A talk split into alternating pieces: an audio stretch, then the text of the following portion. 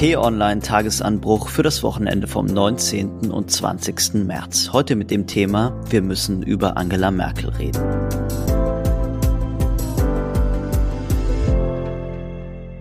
Bevor es losgeht, ein kurzer Spot. Räume zum Hören. Unser Podcast für Krebspatienten und ihre Angehörigen. Hört rein in die neue Folge auf www.räumezumreden.eu. Hallo liebe Hörerinnen und Hörer und herzlich willkommen zur neuesten Ausgabe des Tagesanbruchs am Wochenende. Mein Name ist Sebastian Späth, ich bin Reporter im Hauptstadtbüro von T-Online und bei mir sind heute meine Kollegin, Chefreporterin Miriam Holstein und Sven Böll, der Leiter des Hauptstadtbüros. Hallo in die Runde. Hallo Sebastian. Hallo Sebastian, hallo Miriam, grüße euch. Hallo. Ja, Miriam Sven, vielleicht etwas ungewöhnlich, aber wir sprechen heute über unter anderem über Angela Merkel. Nein, das ist keine Zeitreise. Sie befinden sich noch immer im März 2022, liebe Hörerinnen und Hörer. Und der amtierende Bundeskanzler heißt Olaf Scholz. Aber, jetzt kommt das große Aber, es gibt nicht wenige, die angesichts der aktuellen Krisenlage, in der wir uns gerade befinden, fordern, dass die Bilanz der Bundeskanzlerin AD neu bewertet werden müsse. Weniger positiv, weil sie zumindest so die Meinung vieler, Mitschuld trage an der aktuellen Misere. Wir gehen gleich genau darauf ein, was das heißt. Hat natürlich viel mit der Pipeline Nord Stream 2 zu tun, mit der Krim und mangelnden Verteidigungsausgaben.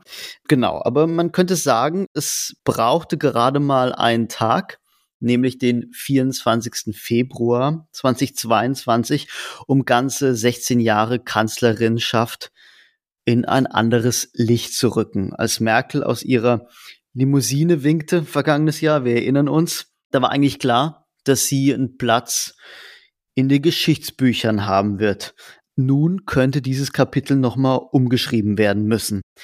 Denn der Russland-Ukraine-Krieg offenbart das außenpolitische Versagen der Kanzlerin und der Krieg wirft ein Schlaglicht auf die vielen kleinen innenpolitischen Baustellen Sven, ich will dich fragen, weil wir vor ein paar Tagen in Vorbereitung auf unser Interview mit Jens Spahn darüber gesprochen haben. Muss die Amtszeit von Angela Merkel jetzt im Rückblick neu bewertet werden?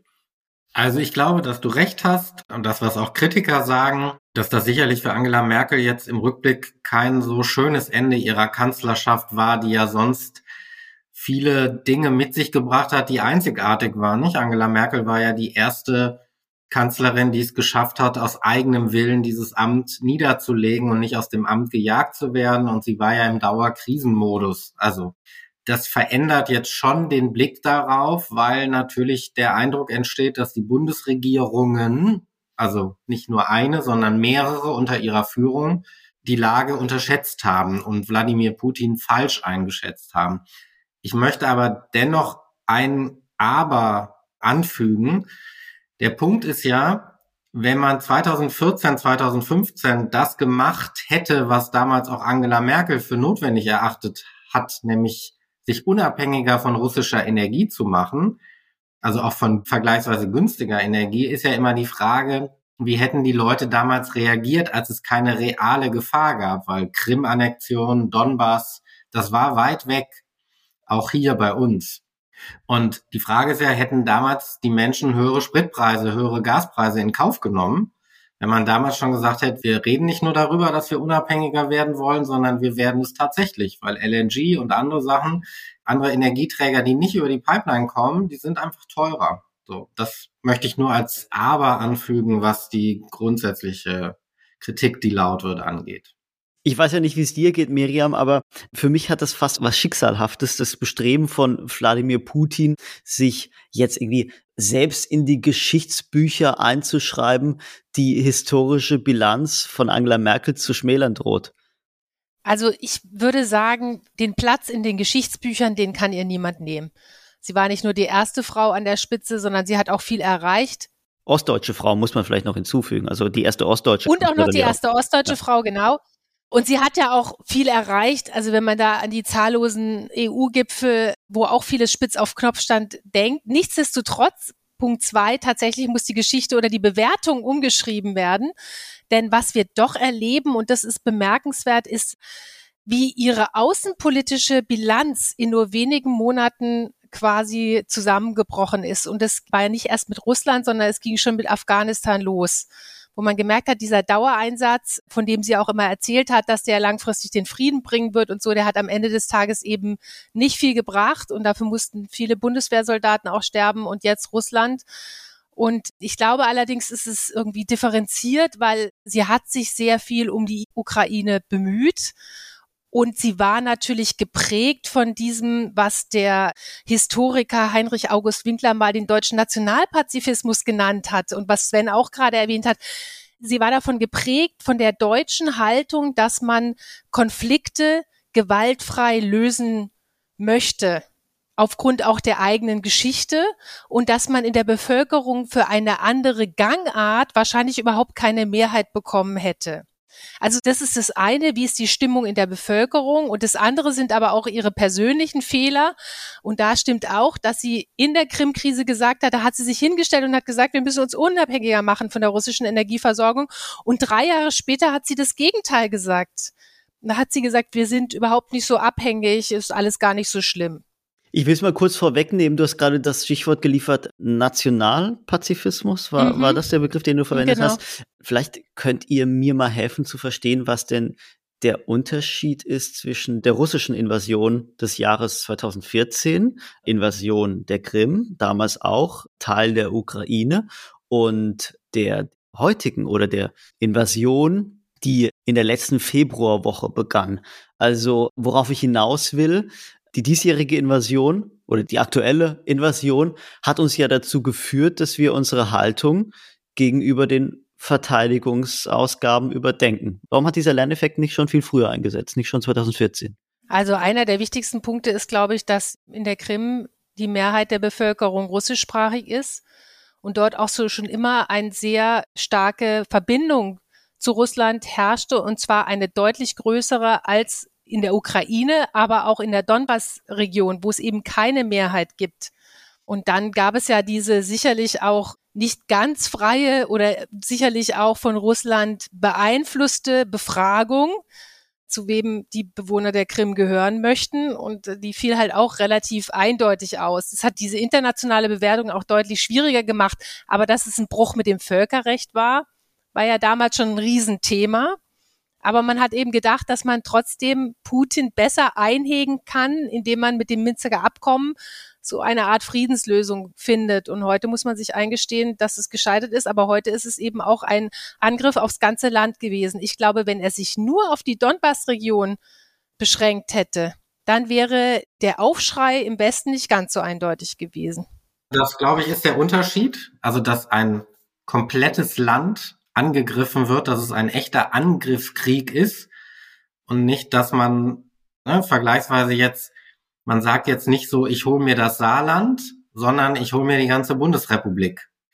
Und das ist ein wesentlicher Unterschied und es ist der erste echte Angriffskrieg seit Ende des Zweiten Weltkriegs in Europa. Und das ist, glaube ich, auch nochmal ein Unterschied, dass dieser Prozess damals natürlich gewaltsam war und völkerrechtswidrig, Krim-Annexion, Donbass etc., aber dass es nicht so gewalttätig mit so eindrucksvollen, schlimmen Bildern damals einherging. Und ich bin mir auch gar nicht so sicher, wie die Debatte in Europa verlaufen wäre oder verlaufen würde, wenn das gelungen wäre, was Putin ja beabsichtigt hatte, also in 72 Stunden die Ukraine zu annektieren, da eine Marionettenregime zu installieren. Und natürlich haben wir relativ schnell reagiert. Nicht? Die Rede von Scholz war am Sonntag und in der Nacht zum Donnerstag war der Überfall auf die Ukraine. Das ist relativ schnell. Aber am Donnerstagmorgen rechneten ja noch alle damit, dass die Ukraine innerhalb von zwei, drei Tagen fällt. Also nicht, dass Russland das ganze Land erobert, aber dass dort, dass in Kiew, dass Zelensky gestürzt wird und da eine Marionettenregierung installiert wird.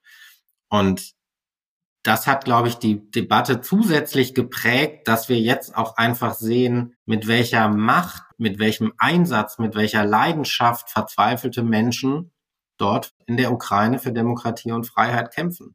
Ich will nochmal zurückgehen, Miriam, auf das, was du angesprochen hast, die vermeintlich fingierte Abstimmung 2014 in der Krim über die Frage, möchte die Krim-Bevölkerung Teil Russlands werden.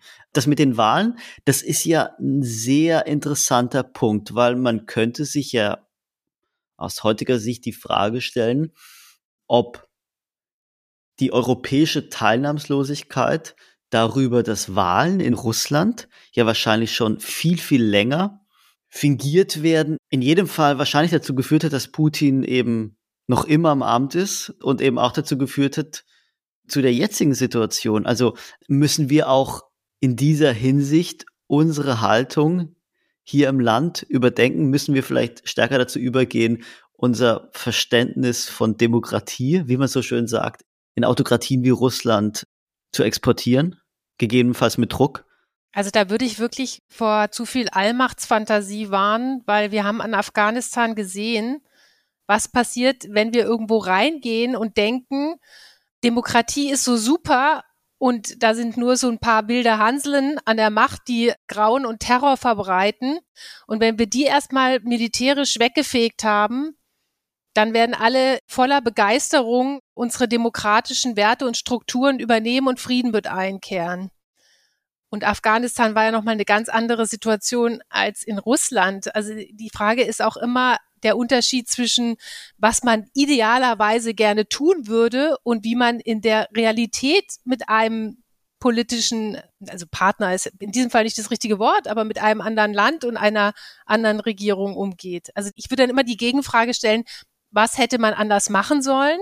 Und wir können nicht nach Russland einmarschieren und sagen, so nicht, ihr müsst jetzt demokratisch wählen. Was man hätte machen können, ist zu sagen, wir wollen unsere Energieversorgung unabhängiger machen und das wird Russland dann auch wirtschaftlich zu spüren bekommen. Naja, nehmen wir die Marionettenregierung in Belarus. Dem belarussischen Staatschef hat unter anderem ja Deutschland ja auch nicht als legitim Regierungschef anerkannt wegen vermeintlich gefälschter Wahlen.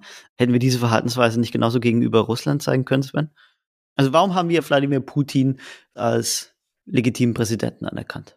Also da würde ich jetzt sagen, das ist einfach der Zwang der Realität. Russland ist ja nicht irgendein Land, mit dem man das vielleicht machen könnte, dass man sagt, wir akzeptieren das nicht, sondern Russland ist flächenmäßig das größte Land der Welt, ist eine Atommacht, ist eine Vetomacht im Sicherheitsrat der Vereinten Nationen.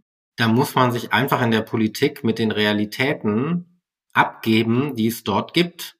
Und außerdem hatten wir ja auch die Abhängigkeit. Wir sind nicht abhängig von Herrn Lukaschenko in Belarus. Aber wir sind abhängig davon, dass durch Nord Stream 1 Gas kommt. Und das ist einfach ein Unterschied. Wir haben eine Realpolitik gegenüber Russland betrieben, die ist unbefriedigend, die ist moralisch fragwürdig, die ist unbefriedigend. Es zeigt sich jetzt, dass es ein Irrtum war auch. Aber es war einfach ein Teil der Realpolitik. Wie gesagt, ne, also es hätte nichts dagegen gesprochen, dass wir schneller erneuerbare Energien ausbauen. Es hätte nichts dagegen gesprochen, dass wir uns nach anderen Ländern, die uns Energie liefern, umgucken. Nur auch das hätte alles Konsequenzen gehabt. Ich würde aber doch noch auch ganz gerne hinzufügen wollen, dass wir uns keine Illusionen machen sollten, dass die Mehrheit der russischen Bevölkerung doch mit hoher Wahrscheinlichkeit auch immer noch hinter Putin steht. Also das kann sich jetzt natürlich auch ändern im Zuge der Konsequenzen, die diese Sanktionen dort auch auslösen. Und natürlich hat es Manipulationen bei den Wahlen gegeben. Es gab ja auch lange OSZE-Beobachter im Land, aber die haben sich nie hingestellt und haben gesagt, also die Wahlen waren so massiv manipuliert wie in Belarus, wo es ja überhaupt keine politische Legitimation gab. Und deswegen, wir haben immer so den Blick auf die großen Städte, auf Moskau. Aber Russland besteht eben zu ganz großen Teilen aus Fläche und da ist die Bevölkerung immer noch sehr, steht noch sehr hinter Putin. Und trotzdem möchte ich sagen, es ist tragisch für Russland, was passiert und nicht, weil wir jetzt hier aus einer Besserwisser-Perspektive des Westens argumentieren, sondern Wladimir Putin wird dieses Land aller Voraussicht nach in weitere Armut treiben. Er wird es um Jahrzehnte zurückwerfen die ganze Intelligenz ja, die das kann, die das Geld hat, die die Mittel hat, wird dieses Land verlassen. Das ist hochgradig tragisch, was passiert. Und da geht es jetzt nicht darum, dass wir uns darüber erheben und sagen, Russlands Argumentation und Putins Träume ist alles ganz, ganz schrecklich und wie kann man nur, sondern es geht darum, dass es auch eine Tragik für Russland ist. Und weil es einfach, er führt dieses Volk in die Armut und in die Vergangenheit. Und je schlimmer das wird, desto mehr muss er ja seine Repressionen steigern und seine Propaganda steigern, damit die Leute noch folgen. Und das ist einfach eine Tragik. Und deswegen müssen wir auch jetzt, glaube ich, immer im Blick haben, so schwer uns das fällt.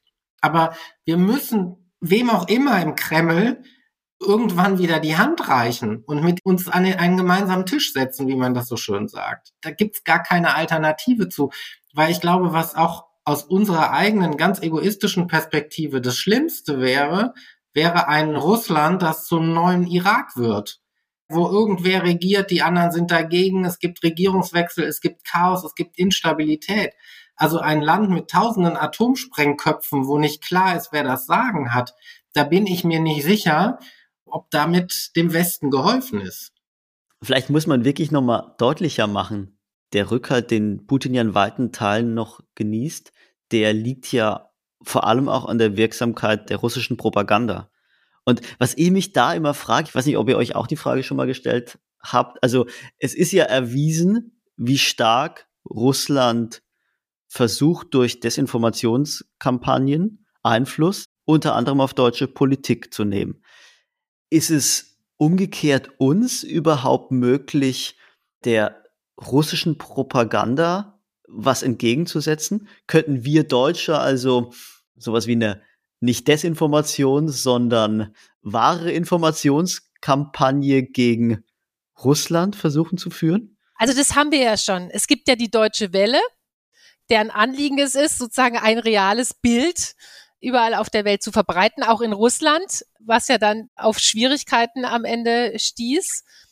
Und ich würde immer davor warnen wollen, quasi die Mechanismen, das meintest du aber sicherlich auch nicht, die Mechanismen eines autokratischen Regimes zu kopieren, weil man natürlich nicht deren Instrumente benutzen darf. Also Information ja, so gezielte Propagandakampagnen fände ich ganz schwierige Angelegenheit.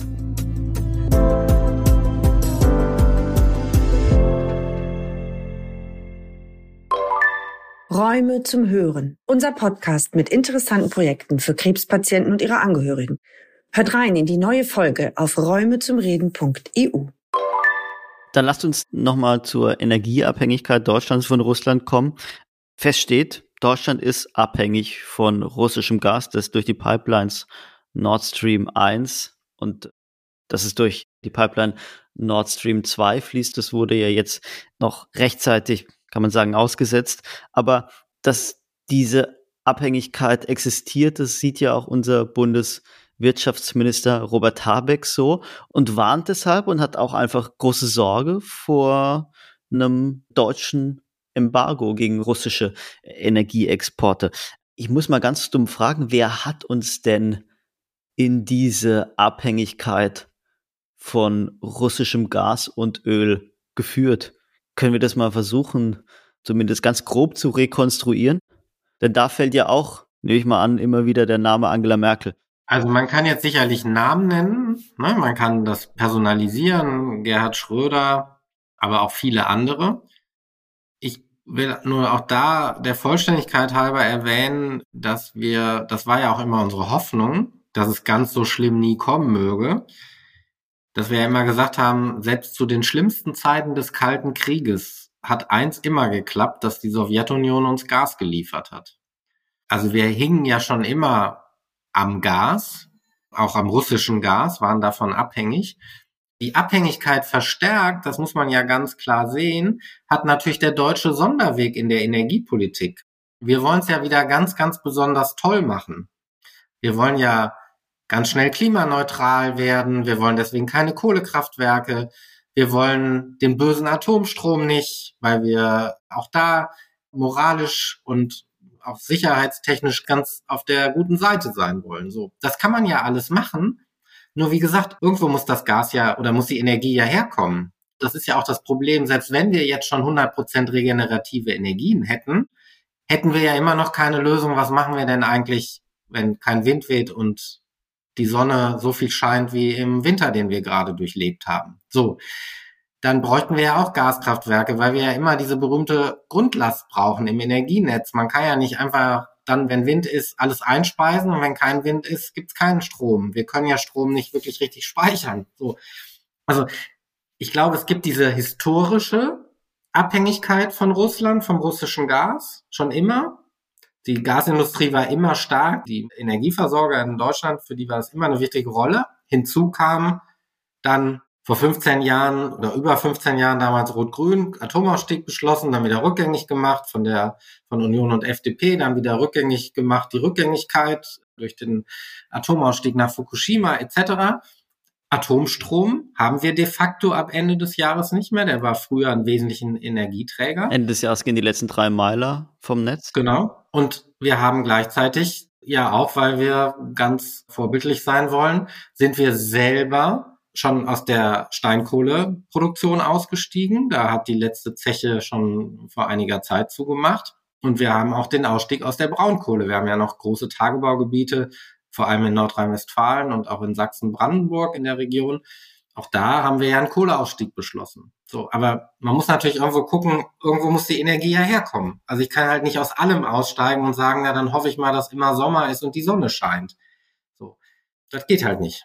Und ich glaube, dass diese Abhängigkeit, dass dahinter auch nochmal ein Glaubenssatz der deutschen Politik steckt, also wie dieser Nationalpazifismus, nämlich Wandel durch Handel und der auch die Kanzlerschaft von Angela Merkel sehr geprägt hat, nämlich die Vorstellung, dass je enger die Verbindung, umso mehr verringert man auch die Gefahren, dass man in kriegerische Konflikte gerät. Und da müssen wir uns halt wirklich eingestehen, dass es mit Blick auf Russland komplett gescheitert ist. Und deswegen haben viele ja auch bis zum Schluss nicht glauben wollen, ehrlich gesagt ich auch nicht, dass Putin wirklich die gesamte Ukraine angreift, weil alle wussten, dass da Nord Stream 2 dass es damit vorbei ist. Und man eigentlich gedacht hat, auch angesichts der wirtschaftlich schwierigen Lage, in der Russland sich ja schon vorher befunden hat, dass er diesen Schritt eben nicht gehen würde.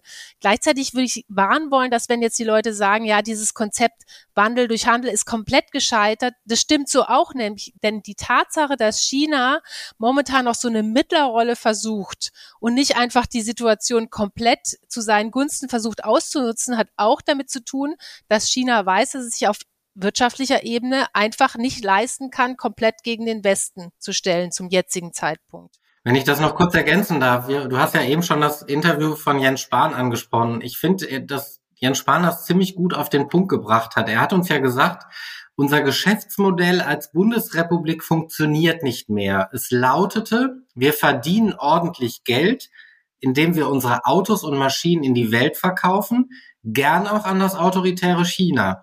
Gleichzeitig nutzen wir dafür russische Energie und die USA passen derweil auf uns auf und sorgen für unsere Sicherheit. Diese Sachen, die USA sorgen für unsere Sicherheit, das ist seit Jahren klar, das war schon unter Barack Obama so, dass sie das nicht mehr alleine tun wollen, dass wir was machen müssen. Russisches Gas, die Abhängigkeit war seit Jahren klar, trotzdem haben wir es weitergemacht und es hat ja auch ganz gut funktioniert. Und das Dritte, bei China haben wir immer an Wandel durch Handel gedacht. Wir dachten, je mehr Autos und Maschinen wir denen verkaufen, je enger die wirtschaftlichen Verflechtungen werden, desto demokratischer werden die schon werden, weil wir alle so nette Menschen sind und sie sehen, wie toll und innovativ wir sind, weil wir in einem freien Land leben. Diese drei Gewissheiten gibt es seit Jahren nicht mehr, aber wir haben uns noch relativ gut damit durchgeschleppt und sind damit auch durchgekommen. Die anderen haben uns ja auch durchkommen lassen. Ich habe aber vor allem auch aus einem Grund die Personalie Angela Merkel nochmal erwähnt, weil es während ihrer Amtszeit ja immer wieder an sie gerichtete Warnungen gab vor zu großer Abhängigkeit, energetischer Abhängigkeit von Russland. Also da war, kann man jetzt halten von, was man will, aber da war der ehemalige amerikanische Präsident Donald Trump, der 2018 war es, gesagt hat, er sei traurig, dass Deutschland einen riesigen Deal mit Russland abschließt, also Nord Stream 2, während die USA, Sven, du hast es gerade gesagt, Deutschland weiterhin verteidigen soll.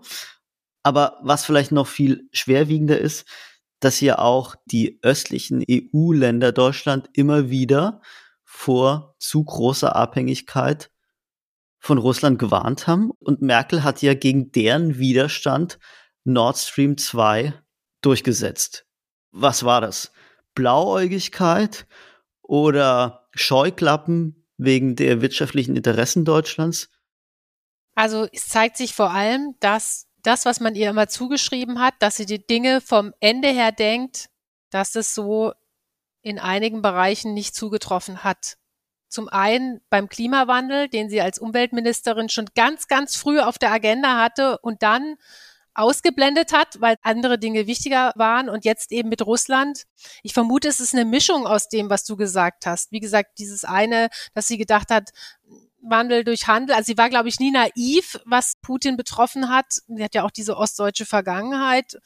Aber ich glaube schon, dass sie gedacht hat, dass sie da wirtschaftlich einfach größeren Einfluss nehmen kann und dann einfach auch knallharte wirtschaftliche Interessen. Aber jetzt muss man sagen, die Bilanz ist einfach, sie war eine Taktikerin des Moments, aber in einigen Punkten keine Strategin. Man muss aber Strategin sein, um nachhaltige Politik zu betreiben.